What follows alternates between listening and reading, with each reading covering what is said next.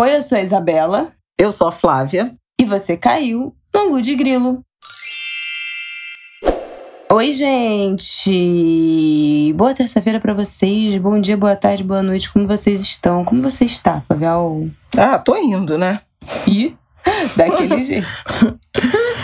Tô esperando a minha vacina. A melhor coisa que eu posso dizer é essa. Ai, que inveja, porque a minha só Deus sabe. Bom, vamos lá, galera. Essa semana, sem mais delongas, essa semana, obviamente, vamos falar sobre o caos que se instaurou principalmente nas Forças Armadas, no Exército, no governo, na opinião pública, a partir da decisão do Exército Brasileiro de não punir o general Pazuello, é, militar da ativa, que teve na manifestação do a favor né, do governo Bolsonaro há duas semanas. É, não foi nem manifestação, né? Foi uma ah, motociata. Não, também não exagera. Foi uma motociata, foi um ato né, que o das próprio motos, Bolsonaro estimulou, convocando. Isso aconteceu em Brasília e depois houve uma convocação para o Rio de Janeiro. Muitos clubes né, de motociclistas que uhum. aderiram. O governador Cláudio Castro também é, designou mil policiais para dar segurança.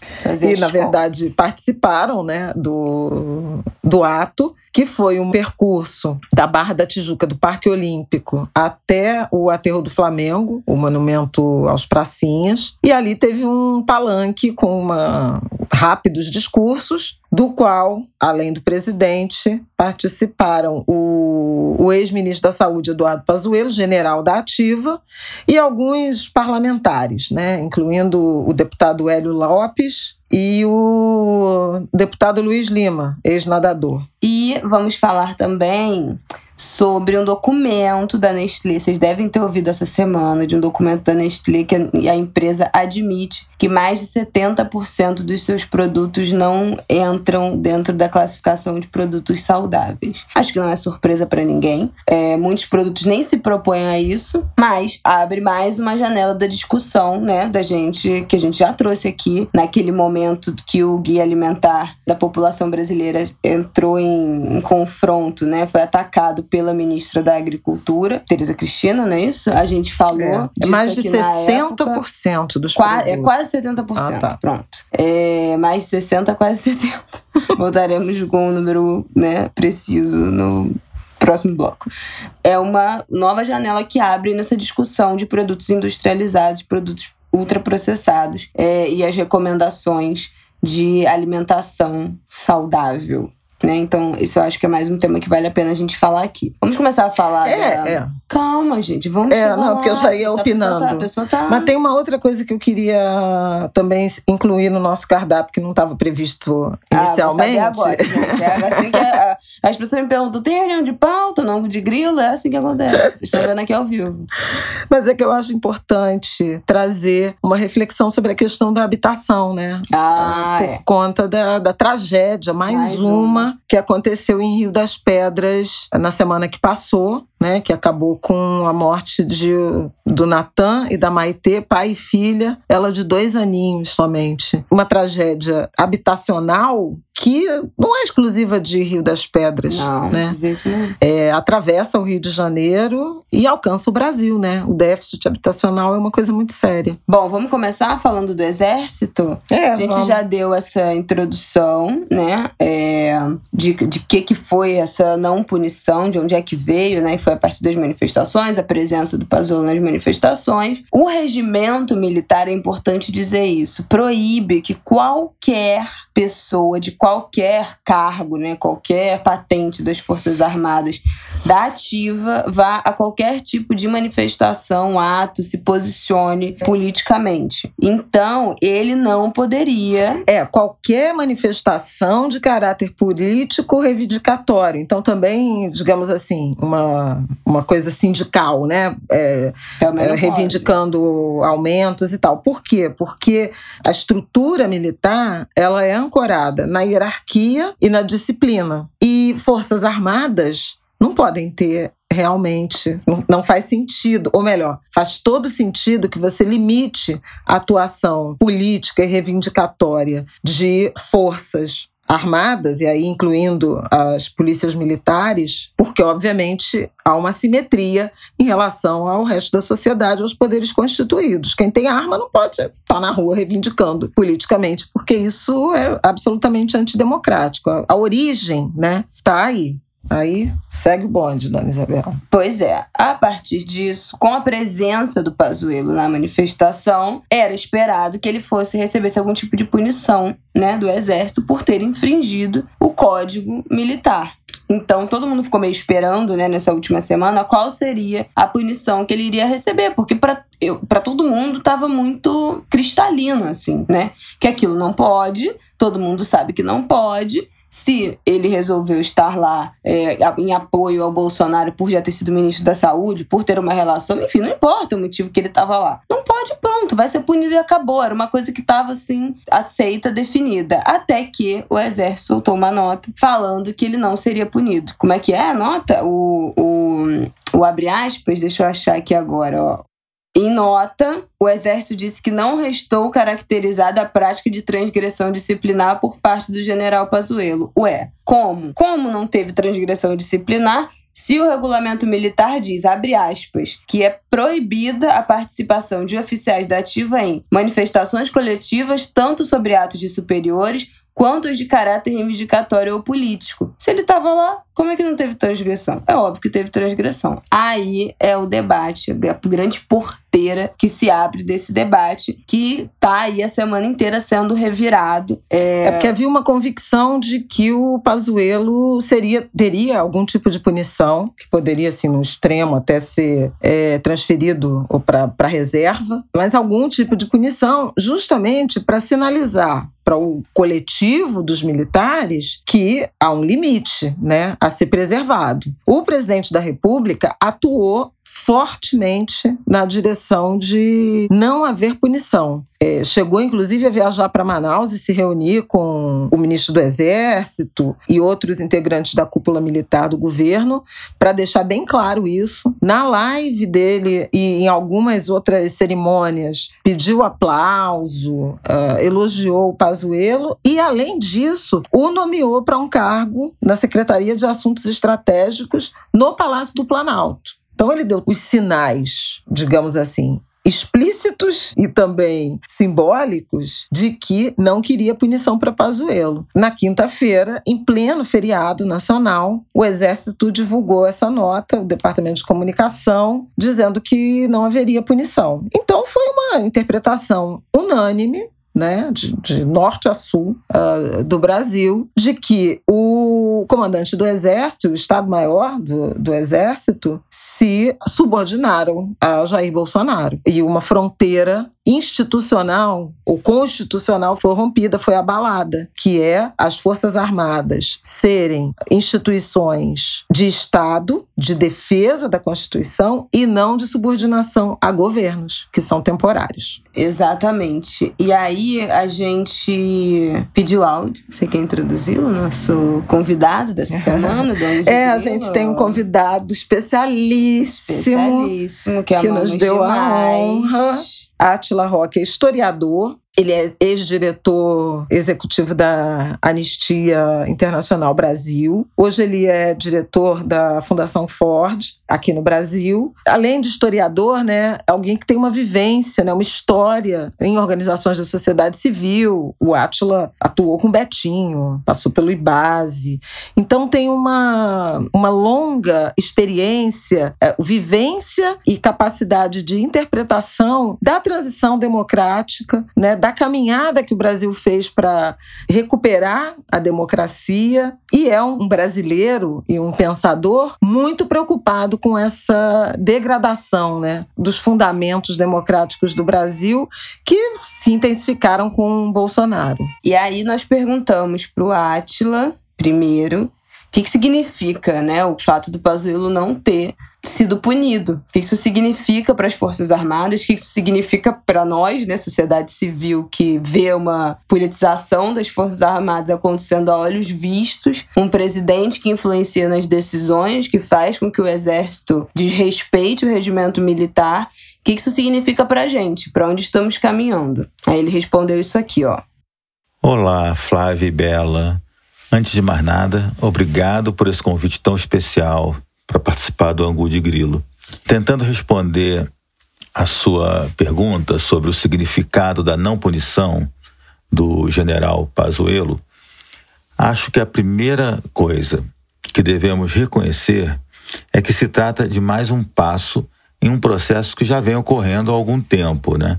É um processo de captura do Estado é, pelo que eu venho chamando de uma facção miliciana da política. É uma facção que cultiva a violência, cultiva a misoginia e, sobretudo, cultiva um racismo de traços fortemente eugenista.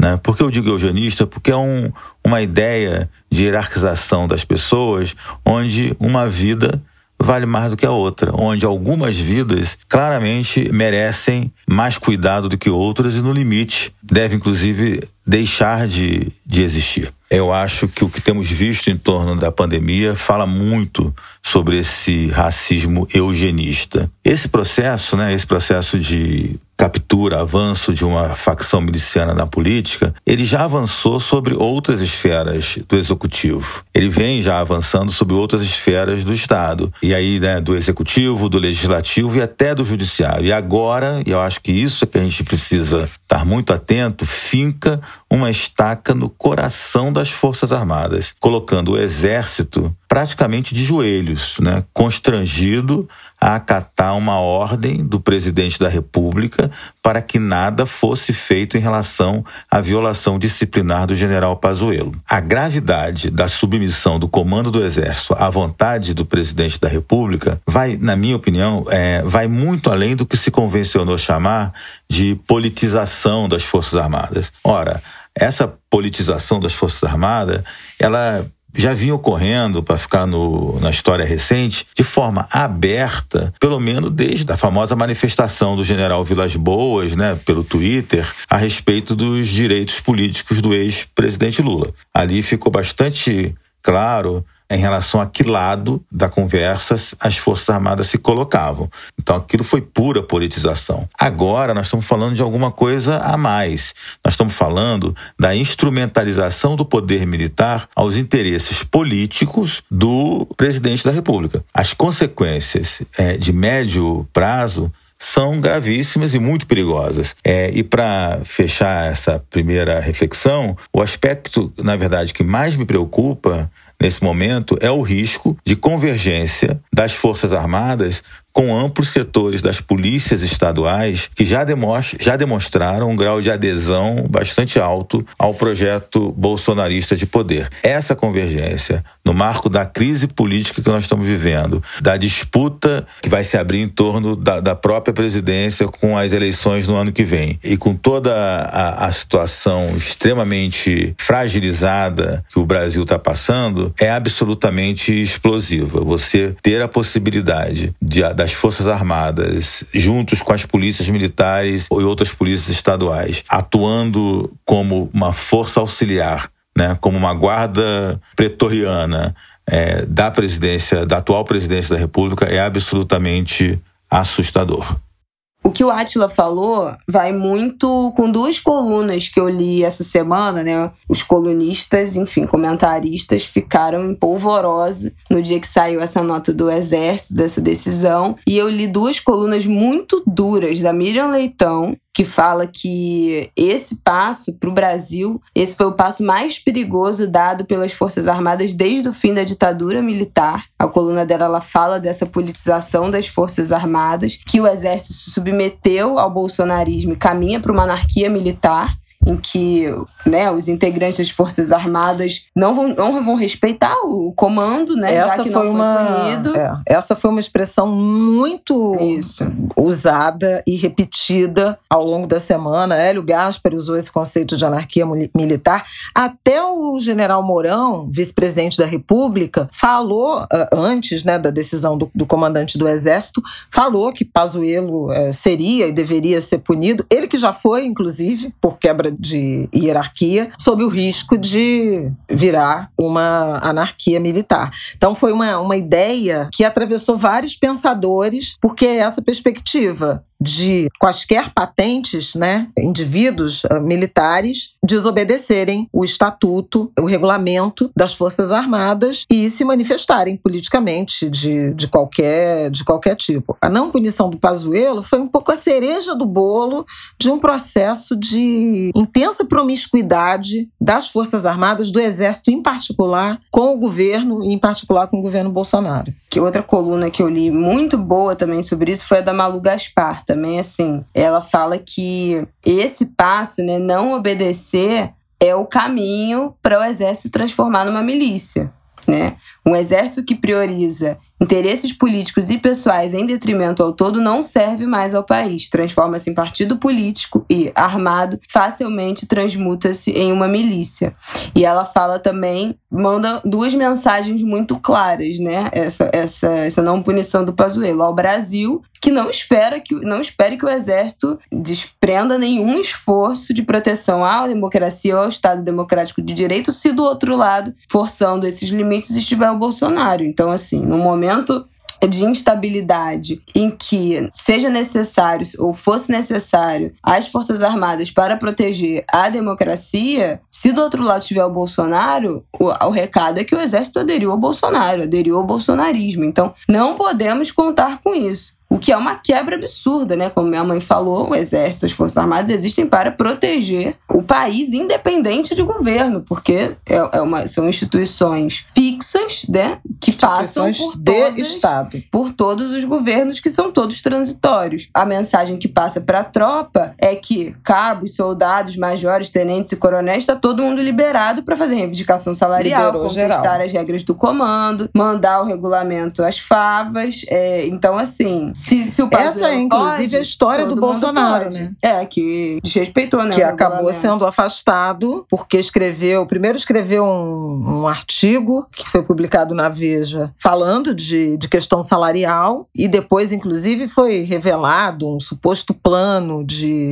explodir o gasômetro uhum. para chamar atenção para isso e tal. E ele acabou sendo uh, afastado e ganhou, então, a, a patente de capitão na saída, né? Quando reformado. Então ele já é um agente né, desagregador que abraça a indisciplina, que, que estimula a indisciplina, não apenas no, no Exército, né, nas Forças Armadas, mas também nas polícias militares. E esse também é um outro elemento que tem aparecido como alvo, como fonte de preocupação, porque é crescente né, a adesão de forças policiais ao bolsonarismo, e isso tira a autoridade dos governadores, que seriam os, os chefes os comandantes das, das forças policiais nos estados. Então, um momento de muita, muita preocupação e de muita fragilidade. O ex-ministro também, Raul Jungmann, é, tinha escrito uma, um artigo antes né, da, na expectativa de punição, dizendo que o general Paulo Sérgio Oliveira, que é o comandante do Exército, estaria sendo constrangido a não punir e teria que tomar uma escolha, fazer uma escolha entre autoridade e cargo. Parece nítido que ele escolheu o cargo. Tem uma, uma leitura de que, na verdade, ele se subordinou ao Bolsonaro para evitar uma crise maior, porque ele poderia ter de imediato uma nova troca de comando nas Forças Armadas, nos moldes do que acabou de acontecer em março, né, que já foi uma coisa inédita. Mas, de qualquer maneira, ele livrou o Exército de uma crise com o presidente da República, mas lançou o Exército numa, numa crise interna e, em alguma medida, com setores democráticos da sociedade brasileira. Então, assim, a instituição está em crise. É evidente e teve várias manifestações nesse sentido. Eu acho que a mais contundente foi do general Santos Cruz, que foi, inclusive, ministro do governo Bolsonaro e afastado numa daquelas situações em que ele constrange, frita em praça pública e constrange. E o Santos Cruz falou em vergonha, falou na subordinação do Exército a um projeto pessoal de Jair Bolsonaro. Então, assim, um ambiente de muita tensão. Última coisa que eu queria falar que o Jungmann falou também, é ex-ministro né, da defesa do governo Temer, não sei se, se a gente já falou, mas para localizar de quem a gente está é, falando. É, inclusive, o último ministro civil né, da defesa, porque também das fragilidades das instituições democráticas brasileiras, a partir da redemocratização, criou-se uma tradição, quando foi instituído o Ministério da Defesa, que foi no governo Fernando Henrique, de é, civis ocuparem esses cargos. E cada força tem seu comando, mas o ministério era uh, cargo civil. O Temer teve o, o Jungmann, mas substituiu o Jungmann pelo general Silvio Luna, que é inclusive hoje o atual presidente da Petrobras. A partir daí, só ministros militares. E aí ele falou na Globo News, é, deu uma entrevista no Impauta, não foi isso? Que eu até assisti ao vivo. Foi. É, muito boa a entrevista dele, que, que foi perguntado, e aí, né, como é que a gente faz? Que tem um jeito de reverter essa situação desse ganho, né, de força, dessa militarização, partidarização das Forças Armadas. Aí Acho que falou, fui eu que tem... perguntei isso. Ih, querida, vai fazer. É, a partir de uma militarização crescente do governo, que tem 6.157 cargos civis ocupados por militares da ativa e da reserva. Então, não é só o Pazuello. Não, não é mesmo só o Pazuello. E aí ele respondeu que a forma da gente fazer isso é pressionar o Congresso para é, proibir que militares da ativa ocupem cargos em governos. Então, ele é a favor dessa decisão, né, de proibir que militares da ativa ocupem cargos em governos, porque a gente já falou, né, as Forças Armadas são instituições de Estado, não tem que estar em governo transitório, não, não pode assumir parte, Especialmente é, os da ativa, política, né? Exatamente. Então, ele falou isso mais de uma vez nessa entrevista da Globo News, que a responsabilidade é do Congresso, que o Congresso tem que ser pressionado para votar essa proibição. Então, se a gente, se alguém aí tá se perguntando, e agora, o que, que a gente faz? Dá para reverter? Oh, meu Deus, para onde que a gente corre? Para quem a gente cobra? É o Congresso que tem o poder de implementar esse tipo de, de nova lei, né? De nova restrição. Então é por aí. Bom, a gente também perguntou pro Átila onde é que a gente errou? O que, que foi nessa história do Brasil? Qual foi o nosso erro enquanto população, enquanto sociedade civil, enquanto, enfim, governantes e tal? Onde é que a gente errou para a gente estar tá chegando em 2021 com esse nível de militarização de um governo? E aí ele responde isso aqui, ó, que é muito importante.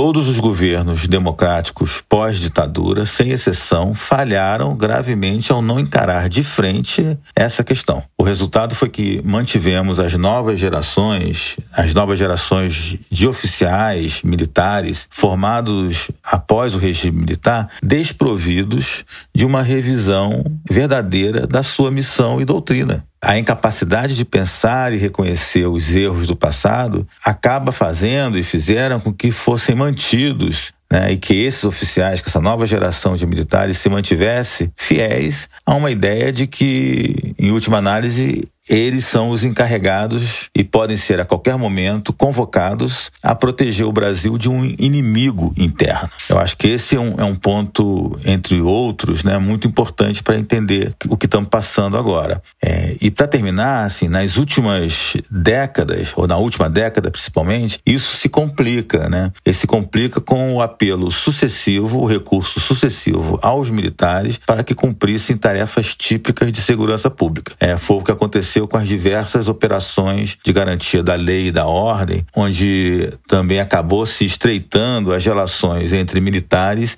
e forças de segurança estaduais. É, esse, esse encontro, né, que é um encontro terrível, de certa forma, pensando na história do Brasil, ele acaba acentuando o princípio da guerra e o da militarização, de uma política que deveria estar sempre voltada para o enfrentamento de inimigos internos, e aí nós sabemos em quem esse impulso né, de combate ao inimigo interno acaba se depositando. Né? Quem paga esse preço?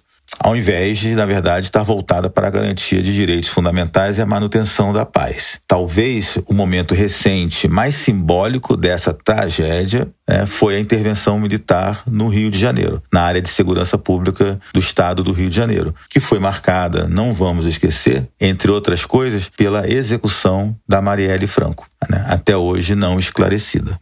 Bom, isso que o Atila fala, principalmente a parte de que não houve punição a militares, torturadores na ditadura. Muito, muito pelo contrário, né? Alguns são né, é, enaltecidos até hoje por certas pessoas, mas que não, além de não ter havido punição, há um, um, obviamente um projeto de esquecimento, né? De fingir que não aconteceu né? Aquela coisa do que é lembrado, a gente precisa lembrar para não repetir. Existe um projeto de esquecimento, né? De fazer com que isso seja uma mancha esquecida, que a gente não lembre da história do Brasil e o que a gente não lembra, a gente acaba caindo de novo nessa cilada. Eu acho que é a mesma coisa quando a gente fala é, no Brasil da escravidão, né? Não existe uma política de ensinar, de falar sobre o que foi, de pensar a escravidão como algo que não pode ser repetido, que não pode ser perpetuado que o racismo não pode é, continuar acontecendo. Não tem uma política educativa em nenhuma instância, nem na sociedade, nem na escola, nem na, nem na igreja, nem em lugar nenhum, né? Pensando nos grandes pilares da sociedade, de pensar a ditadura como algo que está ali, gente, que foi muito próximo. E que não é porque aconteceu. É muito louco isso, porque essa semana mesmo, quando teve esse episódio, né, da, da não punição do Pazuello, eu e o Rafael, a gente conversando, eu falei, cara, isso é mais um passo, né, como a Miriam falou, falou, é um passo maior passo, mais importante, mais perigoso desde a ditadura militar, porque caminha é isso, caminha para uma anarquia militar, caminha para uma formação de milícia dentro do, de, de quartéis, dentro das forças armadas,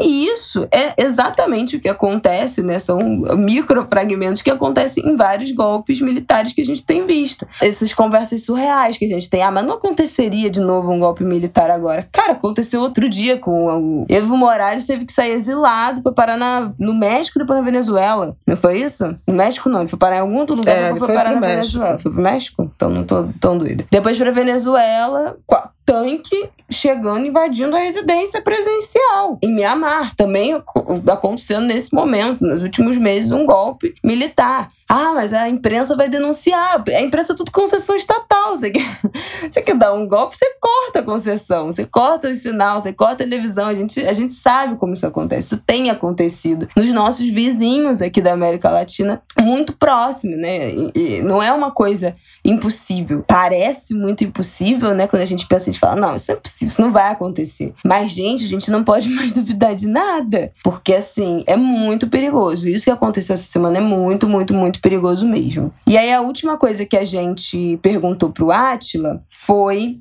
como é que a gente reage? O que, que a gente faz? Como é que a gente contorna essa situação que a gente chegou? E aí ele respondeu isso aqui.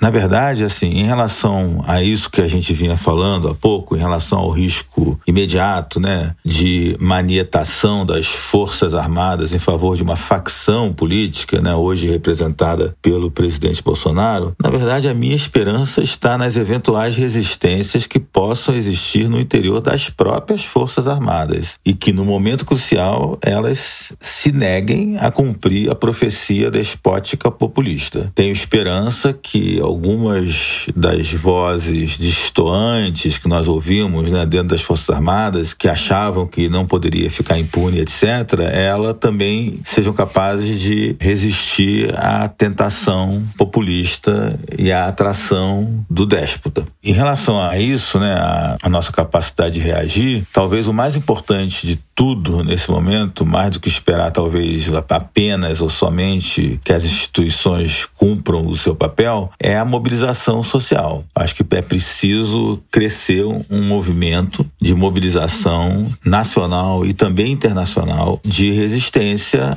ao autoritarismo. É, eu não confio apenas no, entre aspas, né, no, num suposto esclarecimento iluminista de nossas elites e instituições que não vão, em última análise, aceitar marchar junto é, com qualquer retrocesso autoritário. Sabemos, e a história brasileira está cheia disso, que na hora do vamos ver, é muito rápido o alinhamento a projetos e posições autoritárias. Na verdade, como sempre aconteceu, no Brasil, na história do Brasil, essas elites e instituições vão precisar ser empurradas e precisam agora serem empurradas, motivadas, estimuladas, inspiradas a se moverem em direção à formação de uma frente nacional em defesa da democracia. Se não formos capazes, e temos muito pouco tempo para isso, de lograr esse tipo de movimento, a verdade é que estaremos perdidos e devemos nos preparar para uma longa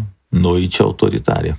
Esse trecho do, do Átila dá uma tristezinha né, no, no coração, porque são são muitas, são muitas dúvidas, né? Eu acho que houve uma reação importante de setores da sociedade civil. Isabela falou de vários artigos e, e o fim de semana e o resto da semana e o feriado têm sido férteis assim nessa troca de ideia, os historiadores chamando atenção sobre os riscos democráticos e essa escalada, né, autoritária e autocrática do Bolsonaro. E curiosamente, esse momento de subordinação do exército, ele se dá numa fase de baixíssima popularidade do presidente. É o momento em que pesquisas de opinião mostram uma enorme rejeição ao governo, à forma de governar e ao enfrentamento à pandemia. Houve uma série de manifestações, né? A gente falou disso no, Angu de Grilo na semana passada. Houve um panelaço inédito. Na terça-feira, ele convocou um panelaço, que foi inclusive um dia de um depoimento importante. Aliás, na quarta-feira, foi o dia de um depoimento importante na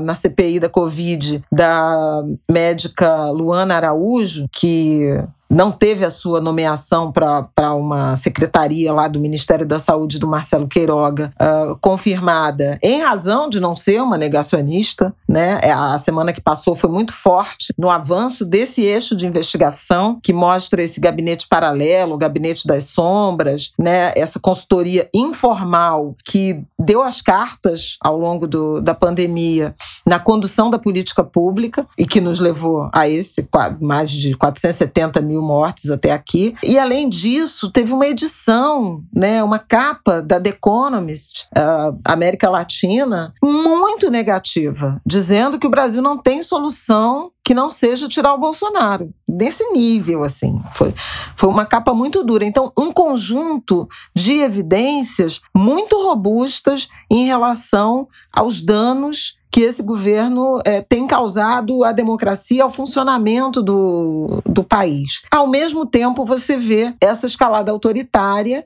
e um exército descolando dessa percepção coletiva e se atrelando ainda mais, né, visceralmente, a um, a um governo e a um presidente impopular. É dessas contradições, né? Da política brasileira e lamentáveis. Né? Então, o Atila fala dessa esperança, é, em alguma medida, de que os mais racionais e menos os nichos não cooptados das Forças Armadas, tem muita gente cooptada, né? já falei de mais de 6 mil cargos, cargos importantes no governo, uh, que esse eixo que resiste a essa cooptação seja capaz de impor uma visão de exército a serviço do Estado brasileiro, obediente à Constituição e não à figura desse presidente da República. O outro eixo é da mobilização da sociedade civil. E aí a gente está falando das organizações como um todo, academia, organizações sociais, Judiciário e, sobretudo, Congresso Nacional. Nesse sentido, no dia, na própria quinta-feira, quando houve a decisão, aconteceu uma coisa inusitada. O Rodrigo Maia criticou a decisão e disse de imediato que estava aderindo e subscrevendo o requerimento, né, a proposta de emenda constitucional da deputada Perpétua Almeida, do PC do B do Acre, vê, vê se é do Acre, tenho quase certeza que é, que proíbe militares da ativa de assumir assumirem cargos no governo. Uma regulamentação que o Jungmann também defendeu, na entrevista que a Isabela já citou em pauta. E na sexta-feira houve uma movimentação grande. A deputada Perpétua disse que tem 80 de 171 assinaturas necessárias para um deputado apresentar um projeto de emenda constitucional.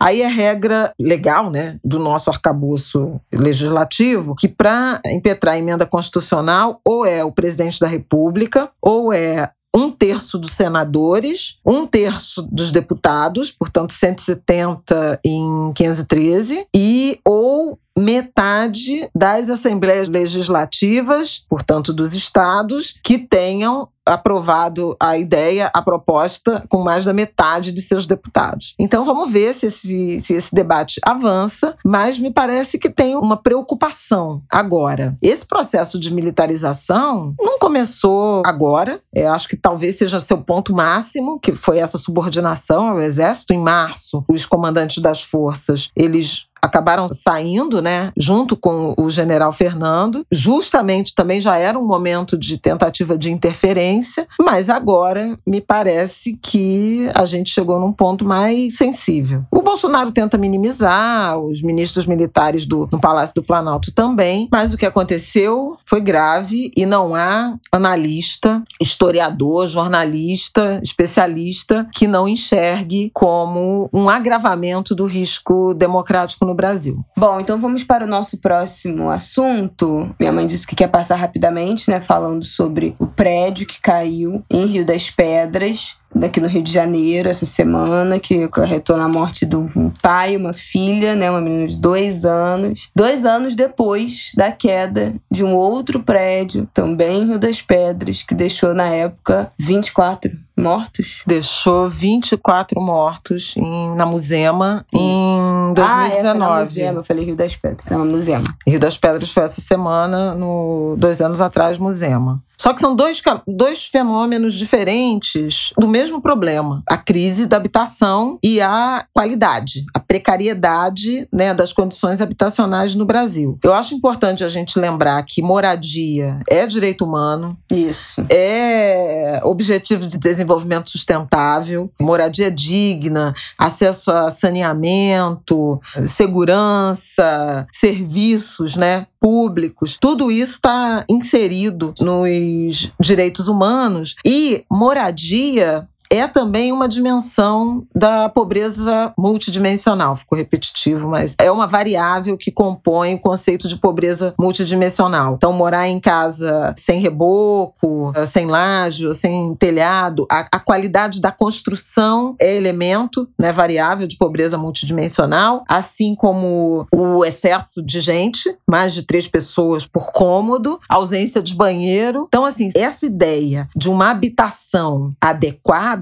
ela atravessa as ideias, os conceitos modernos de pobreza que não é só ter dinheiro ou não ter dinheiro, e de, da dignidade humana e dos direitos humanos. Então, um pedaço do Brasil vive sob intensa violação dos direitos humanos. Outra dimensão também é a do excesso de ônus, né, de aluguel. O gasto excessivo, uma parcela excessiva da sua renda indo para aluguel também é uma dimensão de inadequação ou de violação desse direito à, à moradia. Deixa eu fazer só um parêntese nisso que a mãe está falando que habitação, moradia é um direito humano, porque nesse momento, nos últimos tempos que a palavra privilégio se popularizou, tudo virou privilégio, né? Ah, é, tem que reconhecer os privilégios que tem, mas moradia não é privilégio, são coisas completamente diferentes. A gente fala, ah, temos que agradecer todo dia que a gente tem onde dormir, onde morar, porque tem gente que não tem o teto. Nós somos privilegiados? Não. Esta pessoa que não tem um teto, não tem uma habitação adequada, está tendo seus direitos negados. Ela está tendo seus direitos negados ela não é desprivilegiada. Ela está passando por uma violação de direitos. Quem tem onde dormir não é privilegiado, é uma pessoa que tá, está tendo acesso a um direito constitucional, um direito protegido pela Declaração Universal de Direitos Humanos. Você tem onde morar. Isso não é um privilégio. Privilégio é você morar em frente à praia. Privilégio é você morar numa casa de 500 metros quadrados para duas pessoas. Isso é um privilégio. Privilégio é o excesso. Mas o básico, você ter o básico, é um direito, não é um privilégio. É muito importante a gente lembrar isso. Essa palavra está sendo distorcida, a gente tem que ter noção do que é direito, o que é privilégio, porque agora tudo é privilégio, tudo é privilégio. Tem que comer é privilégio, a vacina é privilégio. Não é direito, é direito. E a gente tem que lutar para assegurar os nossos direitos. Não é demandar privilégio, é assegurar os direitos. Continua. Ok, isso dito, na quinta-feira, né, no feriado, a gente amanheceu no Rio de Janeiro com a notícia de desabamento do que seria um prédio prédio de quatro andares uh, na favela de Rio das Pedras. Naquele momento, houve é, de imediato uma associação, né, por semelhança, com o que aconteceu na Musema, em que um prédio, efetivamente um prédio, uma unidade é, multidomiciliar, veio abaixo e era uma construção irregular, sem autorização,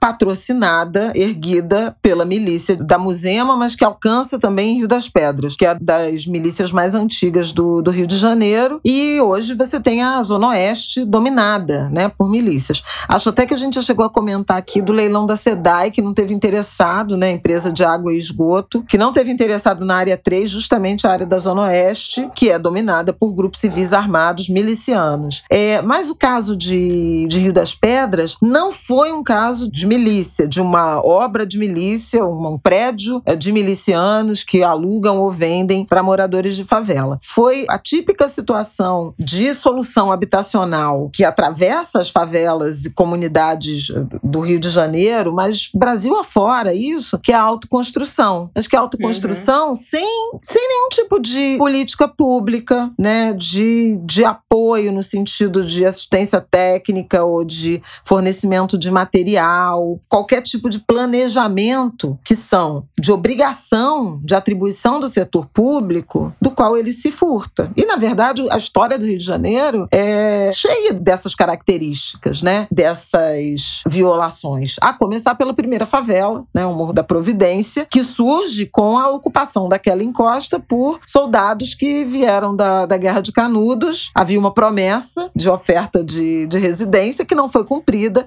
e eles começaram a ocupar a, a encosta. E o Rio de Janeiro é uma, tem uma geografia particularmente complexa, porque ou é encosta, e aí você desafia a gravidade, né? Não é por acaso que aí chove, tem hoje, né? Toca um alarme, mas a gente tem inúmeras tragédias provocadas por deslizamento, né? Escorregamento de morro. Ou você tem, por outro lado, um solo muito instável, porque o Rio também é um meio pantanoso, né? Especialmente a região da Lagoa da Tijuca, da Lagoa de Jacarepaguá, que é o caso de, de Rio das Pedras. O Pedro da Luz Moreira, que foi um ex-presidente do Instituto de Arquitetos do Brasil, que, com quem eu conversei sobre sobre, essa, sobre esse episódio, chamou atenção para o fato de o solo de lá ser um solo de argila mole, então ele tem uma instabilidade que necessitaria para a construção de técnicas muito mais consistentes, bem arranjadas, que obviamente não são cumpridas. E aí, assim, a construção, no caso, era típica construção de várias favelas, que é o seu Genivan veio de, do Ceará para trabalhar nos anos 80,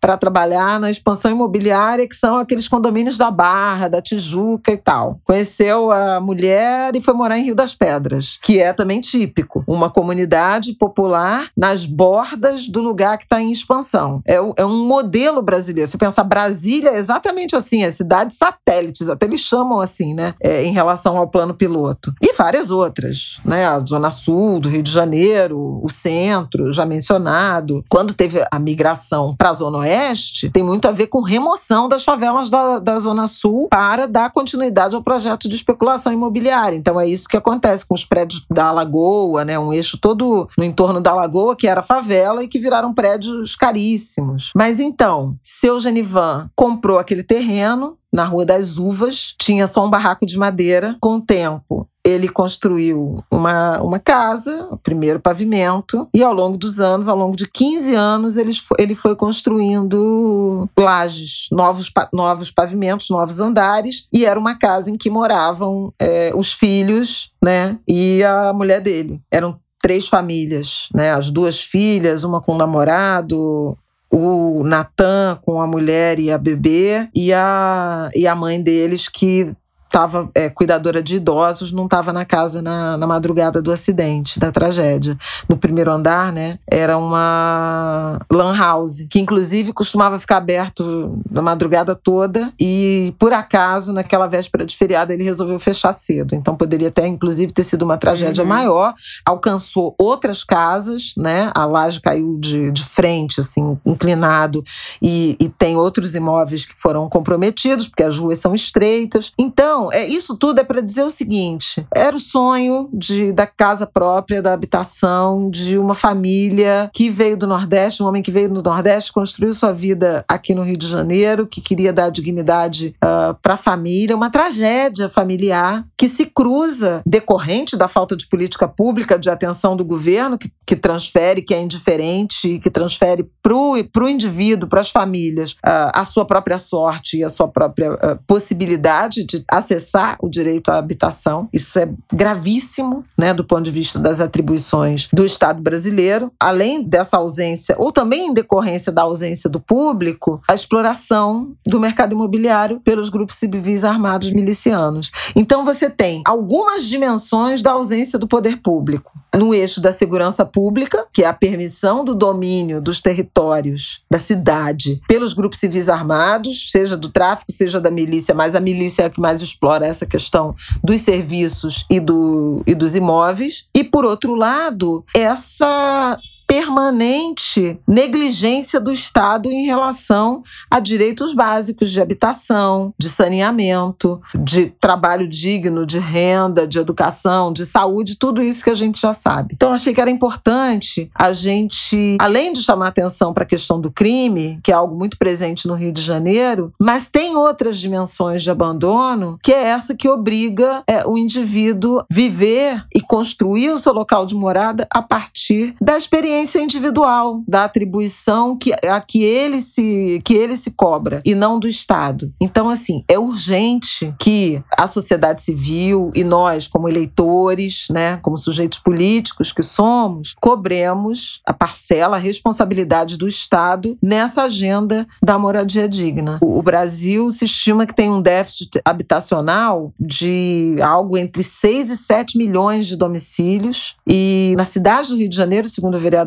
Tainá de Paula, são 450 mil domicílios de, de déficit, né, que precisariam ser construídos, adaptados, adequados para dar conta da demanda por habitação digna, e 25%, um em cada quatro, esse número para mim foi estarrecedor, um em cada quatro domicílios no Rio de Janeiro, na cidade do Rio de Janeiro, tem algum nível de inadequação na, na construção ou no acesso a, a serviços. Então, é uma situação muito dramática dramática, essa da habitação, e, e eu lembro de já ter pensado em, em, que habitação seria uma agenda importante, por exemplo, da eleição de 2018 presidencial. Foi quando houve aquele, aquele desabamento, incêndio desabamento daquele prédio em São Paulo, uhum. que era ocupado pelo movimento, né, uma das organizações de sem teto. Mas essa agenda não vinga. E todo ano, em algum lugar do Brasil, você tem uma tragédia envolvendo a questão da habitação precária. Enchente, deslizamento, desabamento, domínio pelo crime. Bom, é isso. Uma tragédia, uma tristeza. E acho que o pior disso é saber que esse é um filme repetido, né? A gente já conhece essa história, a gente já viu. Isso aconteceu outras vezes por outros motivos, mas enfim, não é nenhuma novidade, né? Na história do, das cidades das metrópoles brasileiras. Bom, queria fechar esse angu falando sobre essa história da Nestlé. O que, que eu acho importante a gente dizer aqui? Voltando, né? Foi um documento, uma apresentação interna da Nestlé que, enfim, de certa forma, acho que vazou, né? Pode dizer que foi uma apresentação interna que vazou, em que a empresa reconhece que 60% dos seus produtos não cumpre a definição reconhecida de saúde. Tem uma classificação, uma, uma métrica, né? Que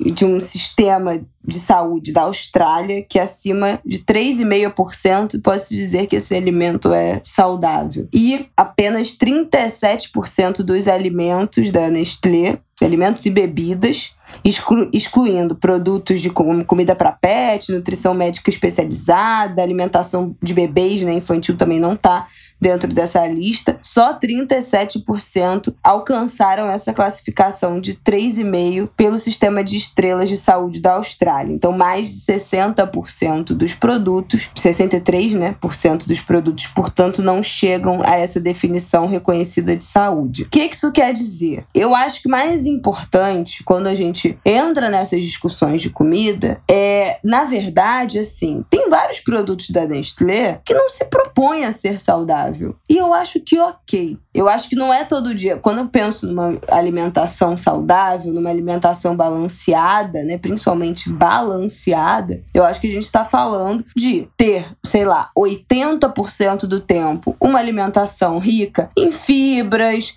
dos cinco grupos alimentares, né? De folhosos, legumes, cereais, leguminosas, proteínas, seja proteína vegetal, seja proteína animal, né? Se você é vegano ou não. É, mais uma alimentação rica em nutrientes, uma alimentação balanceada, saudável e, em alguma parte do tempo, 10%, 20% das suas refeições, você se permitir comer alimentos que não necessariamente são saudáveis, que são mais ricos em gorduras, que saia dentro daquele seu plano alimentar, doce, que seja mais rico em açúcar, mais rico em carboidrato, enfim, cada um sabe qual é a sua transgressão alimentar. Ou de pedir um delivery, ou de comer uma pizza, ou de comer embutido, né? Que é, que, que é mais rico em sódio. O que, qual é a sua transgressão? Escolha. Mas eu acho que isso faz parte de uma dieta balanceada. Agora, o que, que eu acho muito perigoso dentro dessa história toda da Nestlé e dessa indústria alimentar é a maquiagem. Como a gente tem visto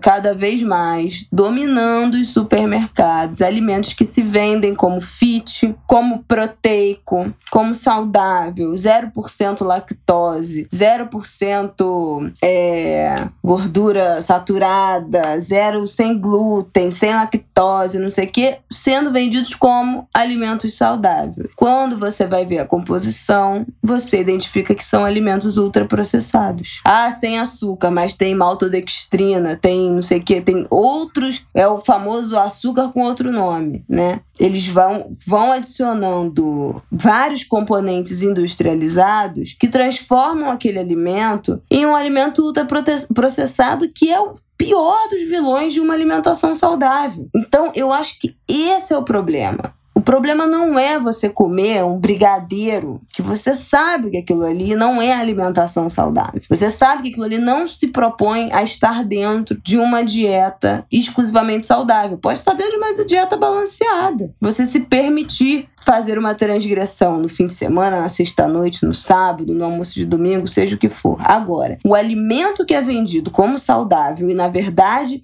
é puramente uma maquiagem e, na verdade, é um alimento ultraprocessado, esse é o perigo. Porque é aquele lanche que você vai comer um biscoito que você acha que tá abafando comendo um biscoito saudável e, na verdade, tá comendo corante, tá comendo é, um monte de, de conservante, tá comendo um monte de aditivo alimentar, eventualmente tá comendo um produto, um biscoito feito com uma semente transgênica que não é orgânico. Quer dizer que toda a sua alimentação tem que ser orgânica? Não, não tem. Não quer dizer que tem que ser orgânico. Mas que o consumidor precisa saber o que, que ele está ingerindo. E esses produtos, muitos produtos, caem nessa maquiagem do falso saudável. Então, o que, que são alimentos ultraprocessados de acordo com o Guia Alimentar para a População Brasileira? São alimentos que são feitos inteiramente ou majoritariamente de substâncias extraídas de alimentos, então óleos, gorduras, açúcar, amido, derivados constituintes de alimentos, que são as gorduras hidrogenadas, amido modificado, ou sintetizados em laboratório com base em matéria orgânica, como petróleo e carvão, que são os corantes, aromatizantes, realçador de sabor e vários outros aditivos para fazer com que esses alimentos sejam atraentes no aroma, no sabor, mas é tudo falso. É o famoso corante vermelho XYZ,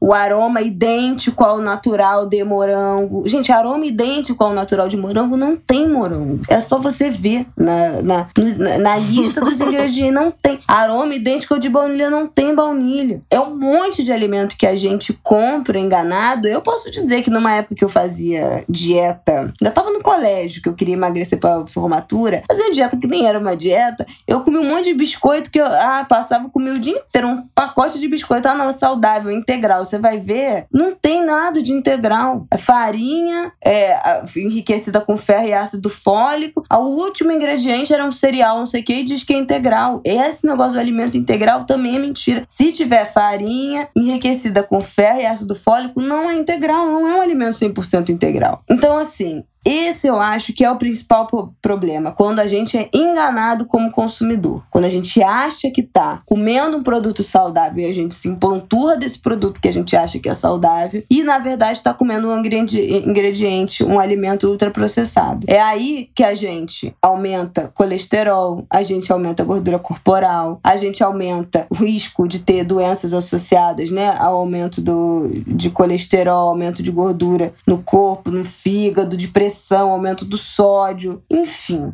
Isso tudo que a gente já sabe. Isso tudo tá aliado a ser uma pessoa gorda? Não, não, não. Porque tem muita gente magra que tem a saúde muito comprometida por esses alimentos ultraprocessados. Então, isso não tem nada a ver com ser gordo ou ser magro. É importante a gente é, relatar isso. O que, que eu queria indicar para vocês dentro desse tema? O Instagram da Juliana, Juliana Anguler. Será que Juliana vai ouvir? Eu não vou, eu não vou contar para ela, vou deixar ver se ela vai ouvir. Juliana Gomes tem o Instagram Comida Saudável para Todos. PRA, pra, não é para, é para todos. Comida Saudável para Todos. Juliana é podcaster, tem um podcast chamado Jornal do Veneno, também tem newsletter, também tem um blog, blog chamado Comida Saudável para Todos. E a Juliana desmistifica isso. A gente aprender a identificar o que é um alimento industrializado, o que é um alimento processado, o que é um alimento ultraprocessado, como é que a gente se alimenta alimenta melhor, como é que a gente faz essas substituições, o que, que quer dizer uma alimentação com rica em agrotóxico, com produtos que não são orgânicos, o que quer dizer esses, que, que são esses alimentos transgênicos, essas sementes transgênicas. Então, a Juliana ensina isso tudo, o conteúdo dela é maravilhoso. E eu acho que eu gosto muito nela é que ela não faz esse terrorismo nutricional. Ela fala: olha, tá tudo bem você transgredir a sua dieta, mas você tem que ter, você tem que saber o que você tá fazendo. Você tem que ser a pessoa que está segura segura das suas decisões, o senhor das suas decisões em relação à sua alimentação. Então você tem que saber o que, que você está comendo, você tem que saber quais são os ingredientes, tem que saber o que, que você está escolhendo comer e não ser enganado. Esse é o problema das grandes empresas, das grandes indústrias alimentícias. Enganar a população através desses rótulos, dessas mentiras. A falsa ideia de saúde, né? Exatamente. Você vai no mercado hoje em dia, você vê como é que o produto já é feito, gente. Tudo com a embalagem verdinha, com folhinhas na embalagem embalagem para dizer que é um produto saudável não é tudo mentira. Então, Juliano, o conteúdo da Juliana ajuda a gente a entender o que, que são esses alimentos, como fugir desses alimentos, ou pelo menos como, como você comer aquilo sabendo que é um alimento que não é saudável, que aquilo não pode estar na sua dieta todo dia. Pode estar na sua dieta de vez em quando, mas não deve ser incluído como um alimento saudável, que não é. Então, eu gosto muito do conteúdo dela, recomendo demais que vocês procurem comida saudável para todos. Não sou a favor de terrorismo nutricional, não acho que uma dieta restritiva é para todos. Não acho que tem que cortar isso, cortar aquilo, cortar aquilo, cortar aquilo. Não, não. Se você não tem intolerância à lactose, se você não tem intolerância a glúten, necessariamente sair cortando tudo não pode não não precisa, não é para você. Uma alimentação muito restrita é um passo para transtornos alimentares. Então, muito cuidado, muito cuidado com isso. Se você também tem algum transtorno alimentar, uma alimentação restrita pode desencadear episódios de compulsão, episódios de agudos de, de agravamento dos transtornos. Então, muito cuidado. Mas saber o que está comendo, saber escolher os seus alimentos, saber fugir ou dar o espaço adequado aos alimentos ultraprocessados é o mais importante. Então, o que, que eu acho dessa história da Nestlé? Ah, quase 70%, 63% dos produtos não entram na categoria de saudáveis. Isso é um absurdo por si só? Talvez. Se esse, dentro desses produtos tiver produtos que estão sendo vendidos como produtos saudáveis, é um absurdo. Isso é um absurdo. Agora, se forem produtos que estão sendo vendidos como o que são, né? Produtos alimentares que estão ali sem dizer que são produtos saudáveis e cada um faça suas escolhas, ok. Agora, o brasileiro, a população brasileira, nesse momento, com acesso à informação que tem, pode fazer escolhas? Não, não pode. Porque é, não tem. É. É isso. Essa, é, é uma questão. questão. Não, não consegue fazer escolhas. É o que a gente já falou que volta naquele tema quando a gente falou do guia alimentar, do nutricídio, né? Mata a população através da alimentação. Porque a nossa alimentação na origem não tinha. Gente, há 50, 60 anos atrás, 70 anos atrás, não tinha essa quantidade de ultraprocessado. Se comia comida de verdade. E agora a comida de verdade virou a grande vilã. Ah, não pode comer arroz, não pode comer batata, que batata engorda. Então é melhor comer um biscoito que é vendido como fit, porque a batata, comer uma batata engorda. Comer um macarrão feito só de, de farinha de trigo com água engorda. O bom é comer o ultraprocessado que é vendido como fit. Isso não pode de jeito nenhum, mas isso que foi incutido dentro da, da cabeça da população. É, sem contar as questões das características regionais que foram absolutamente apagadas. neutralizadas, apagadas, né? É, em nome da propaganda, em nome até de, de preço, né? Com a escala dessas comidas claro. ultraprocessadas, que tem tudo a ver com, com a questão econômica. E esse negócio da, da Nestlé Eles fizeram justamente esse mapeamento porque tem uma demanda crescente, principalmente a partir da Europa, né, por alimentação verdadeiramente saudável. Então, encomendaram esse levantamento para ver em que situação que a gente está. E a situação é péssima, porque cada vez mais há essa, essa consciência crescente. Mas no caso brasileiro, tem isso que a Isabela está falando, quer dizer, não tem informação suficiente. Você não tem estrutura tributária, esse é um, um ponto super importante né, do debate sobre reforma tributária. Quem milita nessa agenda da alimentação saudável defende uma taxação extra, então um imposto uh, maior, seletivo, para esse tipo de produto, comida ultraprocessada, com excesso de sódio, açúcar, gordura, as bebidas adoçadas, as bebidas alcoólicas, o tabaco, agrotóxicos. Então, assim, tudo isso para quê? Para você encarecer esses produtos e indicar para o consumidor, não só é, informação, mas pela carga tributária que você pode ter outros caminhos, produtos mais saudáveis, pagarem menos imposto para estimular o consumo. Hoje é o contrário. Uma alimentação saudável, ela é cara do ponto de vista da, da comparação é, direta. Então, esse é um problema sério é, do Brasil. E outro problema sério é a questão de gênero também, porque eu sempre falo isso. Você defende alimentação saudável, comida caseira, de casa, e não comida pronta, não, não os processados, mas você acaba, em alguma medida, sobrecarregando a mulher. Então, também passa por um redesenho dessas atribuições domésticas e familiares, por essa verdadeira divisão de tarefas, do momento da compra até o preparo, a fase final, que é a limpeza né, da cozinha, dos instrumentos, porque tem, tem a ver com isso, né? Tem a ver com uma absorção do tempo uh, da mulher, que poderia ser trabalho produtivo, que fica uh, confinada ao trabalho reprodutivo e incutindo essa culpa. Minha família está comendo mal por minha causa, porque eu não tenho tempo de cozinhar. Então tem um debate enorme sobre isso. E de vez em quando eu acho que a gente vai acabar tratando disso aqui no, no Angu. Enorme, debate enorme, é, mas eu acho que é isso que é importante, assim, pensar por ah, que, que o brasileiro come Angu mal. é comida. e é comida saudável, é comida boa. E regional e típica, né? Com características né, do Brasil. E por que que eu acho que é, que é importante a gente se atentar a isso? Gente, um pacote de biscoito custa um real. Um pacote de miojo custa um e cinquenta, dois reais. É muito mais barato que um quilo de arroz, entendeu? A gente já sabe disso tudo. Então, a gente tem que pensar é, na ponta, nas pessoas, nas, e muito nas crianças, as famílias pobres, que precisa de volume de comida. Não necessariamente qualidade. Precisa de volume, precisa alimentar todo mundo com um auxílio emergencial de 150 reais. Precisa fazer aquele dinheiro render para alimentar uma, uma, uma família inteira. Então, assim, o que, que dá para comprar? O que, que dá para comprar em mais quantidade? Não é necessariamente a alimentação saudável. Ah, fazer feira é barato, mas isso também já praticamente saiu da, do hábito, né? Do brasileiro. E tem uma questão do, também da informação alimentar, que a carne também ganhou um status, né? Você ter a carne, você ter a mistura para oferecer, é um status alimentar. Precisa, as pessoas precisam, dá para ser vegano e ser saudável? Claro. Dá para ser vegano e não ser saudável, só se alimentar com ultraprocessado? Dá, também dá. Conheço um monte de gente que é vegana e no início da transição se alimentava muito mal. Só depois foi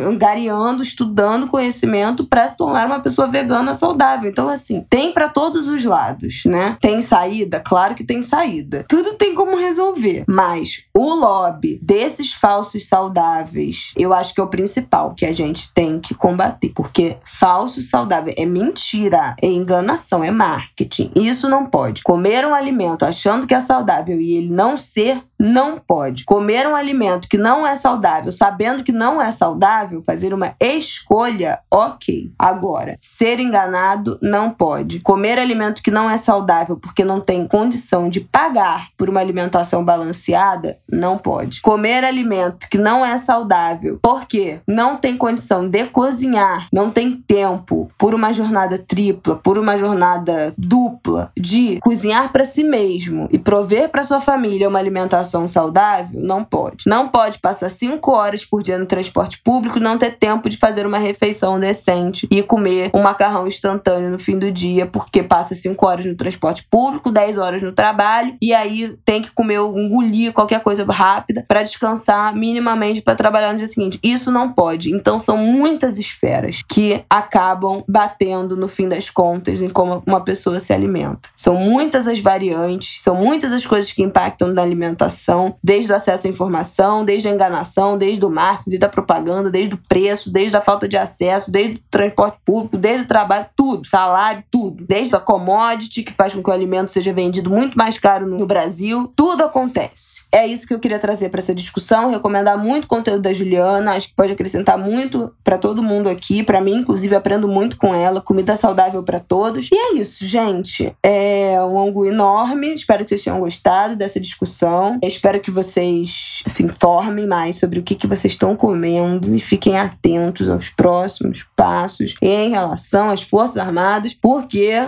o bagulho não está fácil, não está tranquilo. A gente tem que ficar muito, muito, muito atento. O bagulho é doido. Nesse país, ok? Para onde vai descambar essa história? É isso.